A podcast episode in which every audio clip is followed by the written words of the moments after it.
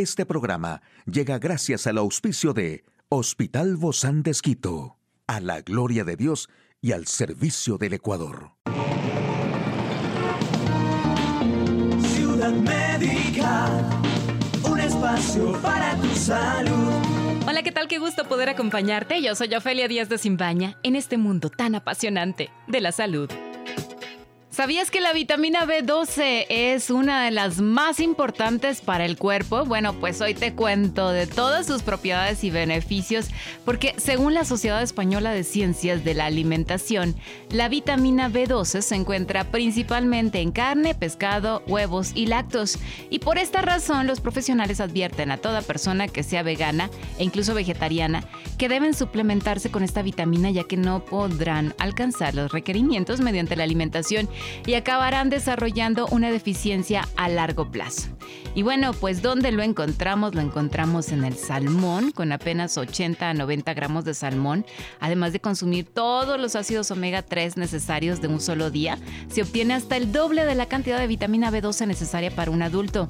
También el hígado de ternera, aunque no es un alimento muy popular, el hígado de ternera es una gran fuente de vitamina B12 y los mariscos en general son alimentos ricos en vitamina B12, pero las almejas en particular son el molusco rey, sin olvidar su riqueza en hierro y proteínas, y son alimentos ideales para evitar tanto la anemia por falta de hierro como la anemia por falta de vitamina B12. Además, también la leche entera en general proporciona alrededor de un microgramo por cada 200 mililitros, es decir, la mitad de los requerimientos diarios en un solo vaso de leche estándar. Otras fuentes serían, por ejemplo, el yogur y el queso suizo. También los cereales y la levadura nutricional, además de las bebidas vegetales o sustitutos de leche como las bebidas de almendra, soya, coco o avena.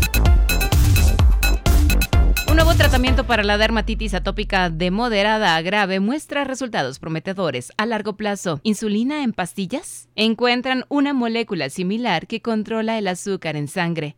Investigadores identifican moléculas presentes en la mucosidad que podrían bloquear la infección del cólera.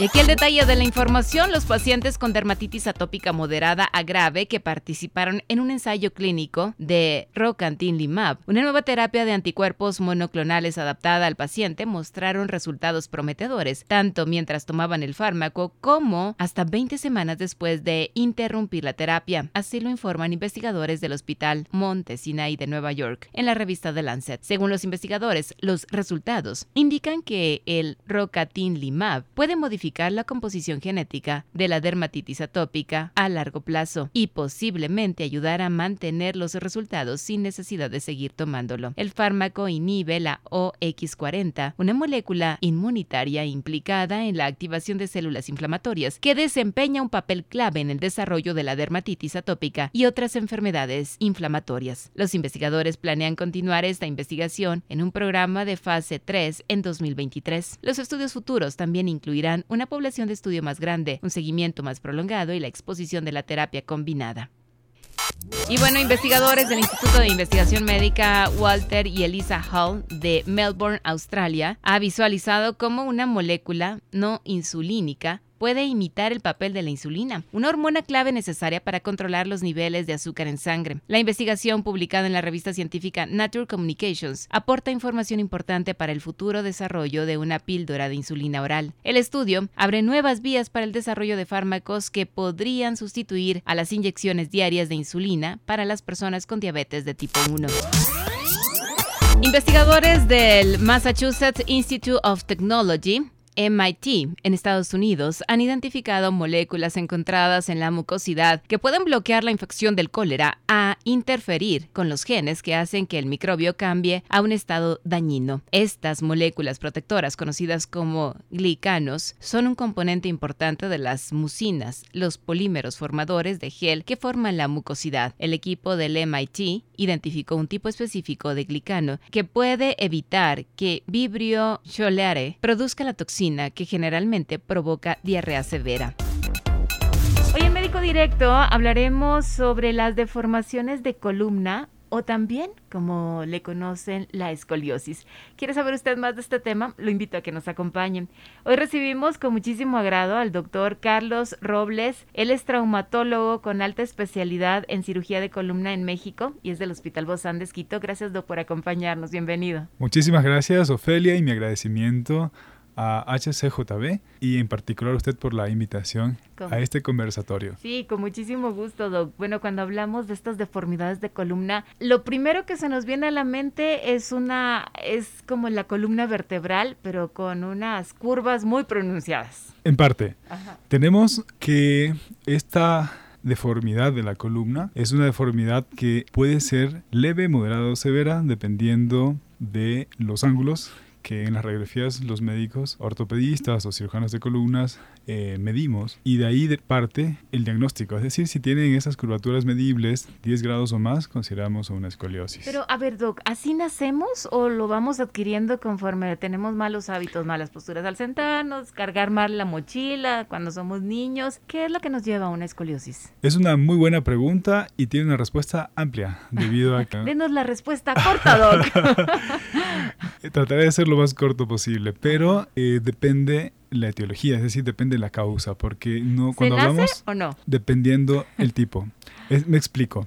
Hay una entidad, eh, un, tipo de escoliosis congénita, es decir, que el paciente puede nacer con una malformación en sus vértebras o en costillas, y eso condiciona a, de- a que se vaya deformando conforme Ah. crece el niño. Pero eso Entonces, quién lo sí detecta, el pediatra, al momento de nacer. nacer.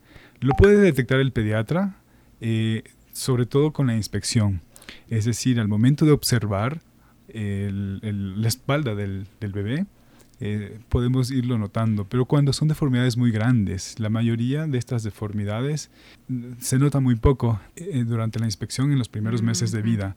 Conforme el niño va creciendo, también va creciendo la deformidad Ah, ok. y es más evidente. ¿A partir de qué año entonces se puede notar esto? Hablamos ya cuando el niño comienza a sentarse, seis meses en adelante, vemos de que él tiende a torcer su espaldita hacia un lado, hacia el otro, podríamos ya ir sospechando en algo como, como esto. Claro que el desarrollo de, neurológico de los niños es progresivo y tampoco significa de que si un niño se siente y se cae de lado, está en su proceso de aprendizaje. Claro. Pero si ya el niño tiene más meses, 8 o 9 meses, y ya se sienta bien y lo vemos que está desviándose hacia el lado derecho o izquierdo, habría que ir sospechando Mm, hay que prestarle atención. Y la otra entonces no es congénita sino adquirida. Hay otras tres condiciones más importantes eh, dentro de la clasificación de las escoliosis. Una de ellas es la escoliosis neuromuscular, es decir, de que hay un problema de base, eh, ya sea a nivel de los músculos o del sistema nervioso central, y esto permite de que se vaya deformando la columna por esa condición, por esa enfermedad de base. Y se puede nacer con esta condición neurológica o se la puede adquirir y dependiendo de la edad en donde se adquiera esta condición va a aparecer la escoliosis, va a aparecer la deformidad de la columna y claro, cada niño y, cada lesión va a tener una respuesta diferente en cuanto a la intensidad o a la gravedad de la curvatura. Y en este sentido entonces sí tiene mucho que ver la postura, sobre todo cuando llegamos a la, a la etapa de la adolescencia. Creo que tomamos unas posturas que nunca antes de niños a lo mejor las habíamos hecho. La tercera forma de escoliosis es la idiopática. ¿Qué significa idiopática? Significa de que no conocemos una causa.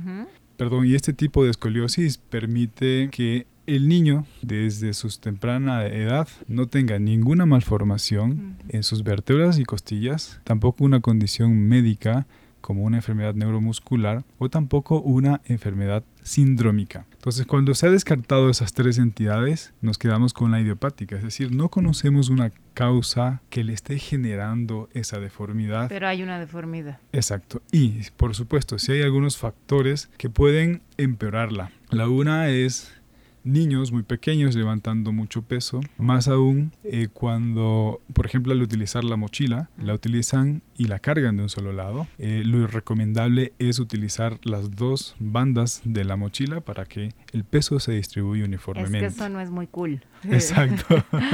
O sea, Luce no mejor con claro. una sola tira, Más moderno, ¿no? Más Pero- presencia. pero en cambio sí eh, puede repercutir más aún en niños muy pequeños y a eso le sumamos mucho peso, también podría repercutir, pero no está todavía, no existe ningún estudio que nos indiquen que utilizar la maleta de un solo lado llevará.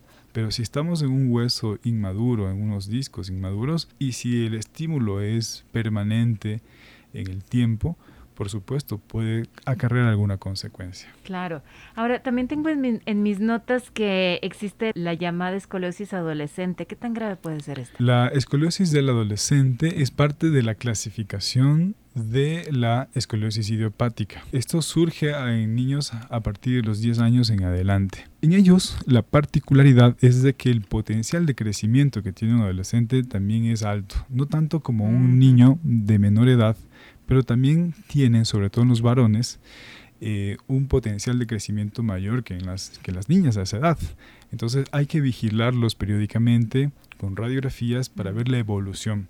Un porcentaje de ellos puede terminar en cirugía de la columna para corregir cuando hay una gran deformidad. Entonces no se corrige por sí sola no. la escoliosis. La escoliosis, cuando tenemos niños muy chiquitos, hablamos de 3, 5 años de edad, eh, a esto le llamamos una escoliosis de inicio temprano. En estos pequeños, y si es idiopática, es decir, no hay una malformación, un síndrome o una enfermedad neuromuscular que le esté causando, puede ser beneficiario el paciente con grandes deformidades a el uso de yesos seriados para irle moldeando y que no se, de, no se siga deformando la columna vertebral, exacto. Pero por mucho tiempo debe tener ese yeso. Sí, son yesos que se les va cambiando cada ciertas, cada ciertas semanas, mm. dependiendo de cómo vaya tolerando el yeso, depende si no se rompe el yeso y también... y cómo se baña y todo, ¿no? Sí. Todo el, todo el aparataje que hay detrás de eh, todo eso. Eso se lo hacen niños pequeños, niños en que no son candidatos todavía a cirugía y que podríamos al menos no revertir la curva, pero al menos evitar que progrese.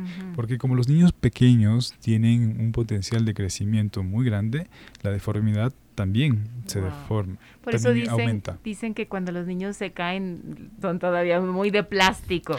Rebotan, decía una, una colega pediatra. Claro. Sí. Entonces tienen esa gran facilidad, pero también eh, pueden, cuando hay esta entidad deformante en la columna, puede hacer una escoliosis eh, con curvaturas grandes que superan los 80, 90 grados. Ya para terminar, ¿cuáles son entonces las alternativas que tenemos para la escoliosis? Yo sé que hay, va a haber varias dependiendo del caso, ¿no? Pero ¿cuál es la más común, con la que más se trabaja? Con la que más se trabaja en pacientes, siempre tratamos de dejar a la cirugía como última opción cuando no tenemos una indicación muy objetiva de que ya requiere el paciente una intervención. Porque si dejamos que se siga deformando, las correcciones de estas grandes deformidades son más mórbidas, o sea, conllevan a un mayor riesgo que suceda algo en el quirófano o después del mismo. Para evitar llegar a esto, lo importante, en primer lugar, es examinar o explorar o observar a nuestros hijos la espalda, verlos así sea una vez por semana, cada 15 días, pero hay que estar al pendiente de su eh, desarrollo físico también. Eh, si ya notamos alguna deformidad o algún cambio, algo que no nos algo que no esté normal, por y ejemplo, es algo que no nos agrada a la vista. Asimetría, es que a veces hay cambios mm, eh, leves que pueden pasar desapercibidos incluso por médicos. Asimetría de los hombros, es decir, un hombro más alto que el otro. El signo del triángulo del talle, es decir, en la cintura, podemos ver que la una es más recta y la otra es más hundidita. Ese es otro signo que nos puede dar. Y cuando hay asimetría de la pelvis, es decir, un glúteo más alto que el otro, eh, ya esto en pacientes que pueden caminar, eh, sobre todo en los adolescentes y en los preadolescentes podríamos ver de si hay o no uno de estos signos. Por lo general la escoliosis no duele y más bien nos podemos dar cuenta con estos signos eh, con el paciente con el torso descubierto. Si es una deformidad menor, menos de 40 grados, puede jugar, puede saltar, pero en grandes deformidades comienza a afectarse la capacidad pulmonar y ahí sí puede restringir eh, la actividad lúdica y deportiva de los niños y adolescentes. Entonces, por eso que un diagnóstico precoz es indispensable. Muchísimas gracias, doctor Carlos Robles, traumatólogo de alta especialidad en cirugía de columna del Hospital Bozán de Esquito. A usted, amigo y amiga, gracias por acompañarnos. Hasta la próxima. Un espacio para tu salud. Puedes escuchar de nuevo este programa en hcjb.org. Este programa llegó a usted gracias al gentil auspicio de Hospital Bozán de Esquito, a la gloria de Dios y al servicio del Ecuador.